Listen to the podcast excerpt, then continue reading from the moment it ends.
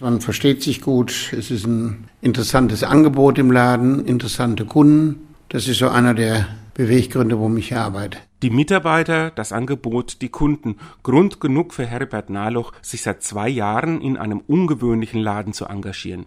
Von Bezahlung spricht er nicht, denn er ist einer von rund 35 ehrenamtlichen Mitarbeitern, ohne die das ambitionierte Projekt von evangelischer und katholischer Kirche nicht funktionieren würde. Die betreiben nämlich gemeinsam im Aschaffenburger Rossmarkt einen Kirchenladen. Wenn man den betritt, glaubt man zunächst, man sei in einem ganz gewöhnlichen Buchladen. Heidi Döll, seit der Eröffnung im Jahr 2009 mit im Ladenteam, erklärt, was das Besondere ist. Die rote Linie, die sich eigentlich in unserem Angebot so durchzieht, ist, äh, dass alles bisschen mit spirituellem Hintergrund einfach da ist.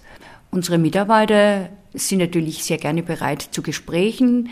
Außerdem gibt's dann äh, jeweils am Dienstagnachmittag äh, einen Seelsorger oder eine Dame, die eben da vorgebildet ist, die für Gespräche zur Verfügung steht.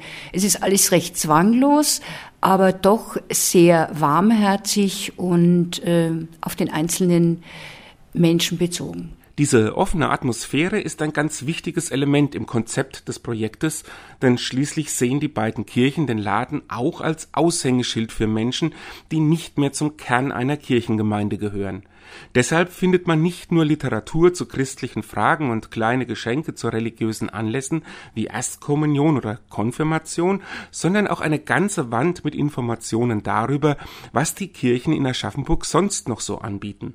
Man kann sich umsehen, stöbern und eventuell auch das Gespräch suchen. Doch Heidi Döll betont, wir wollen nicht aufdringlich sein. Da sind wir also ganz fest dran interessiert, dass wir da so ein bisschen ähm, einfühlsam merken, was braucht jetzt gerade derjenige, der da ist? Wie kann ich Ihnen ein bisschen weiterhelfen mit einem Tasse Kaffee oder eine Tasse Tee und einfach ein bisschen Zeit nehmen, um zuhören zu können? Damit das die Ehrenamtlichen gut hinbekommen, werden sie von der katholischen Gemeindereferentin Eva Mieter-Thünemann und dem evangelischen Pfarrer Peter Kolb ausgebildet und begleitet. Heribert Nahloch betont, dass der Laden nicht nur ein Dach für zwei unterschiedliche Träger bietet, sondern dass hier wirklich im ökumenischen Sinne zusammengearbeitet wird. Es gibt keine katholische und keine evangelische Ecke.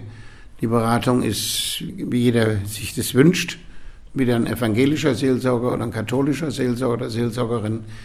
Äh, das ist also dann ganz individuell, kann von den Kunden entschieden werden. Und nur wenn ein Kunde Wert drauf legt, führen wir ein Gespräch oder rufen jemanden und so weiter. Ansonsten sind wir beratend dafür den Verkauf der verschiedenen Artikel. Und für Heidi Döll ist die überkonfessionelle Zusammensetzung des Teams auch Teil ihrer Motivation. Ich bin mir nicht ganz sicher, wer jetzt eigentlich wirklich evangelisch oder katholisch ist. Es ist äh, eine wunderbare Gemeinschaft, die uns zusammengeführt hat. Und da spielt eigentlich die Konfession überhaupt keine Rolle, sondern nur, dass wir christlich unsere Arbeit eben gerne tun hier.